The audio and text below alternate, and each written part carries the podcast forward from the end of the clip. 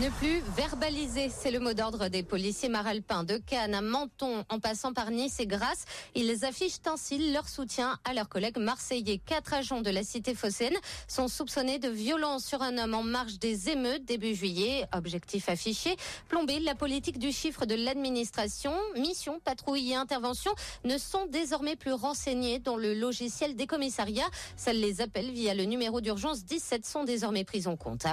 Monaco veut agir en faveur du climat, le gouvernement princier vient de prendre deux nouvelles mesures qui visent à diminuer la pollution visuelle et la consommation d'électricité.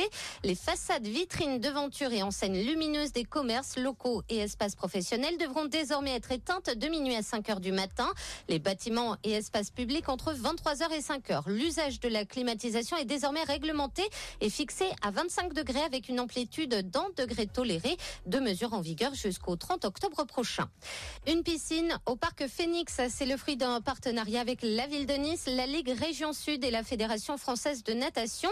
Ce bassin propose diverses activités telles que des cours d'apprentissage, des séances d'entraînement, des jeux aquatiques, le tout encadré par des professionnels qualifiés. Les enfants peuvent apprendre à nager, l'accès est gratuit. Renseignements et inscriptions sur nice-natation-azur.fr. C'est une institution sur le port de Beaulieu-sur-Mer. L'African Queen doit accueillir aujourd'hui ses premiers clients. Le mythique restaurant a été racheté par un trio d'investisseurs monégasques. Le pari était de tout refaire tout en respectant l'esprit des lieux. Pour l'heure, le restaurant propose seulement à dîner, mais à terme, il devrait y avoir un service non-stop, ce qui a fait la réputation et la singularité de l'African Queen. Et puis, l'équipe de Croatie a inscrit son nom au palmarès de l'édition 2023 de la Hopman Cup à Nice. Elle a battu la Suisse en finale hier.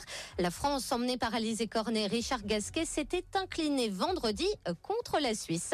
Voilà pour l'actualité. Belle journée à tous sur Émotion.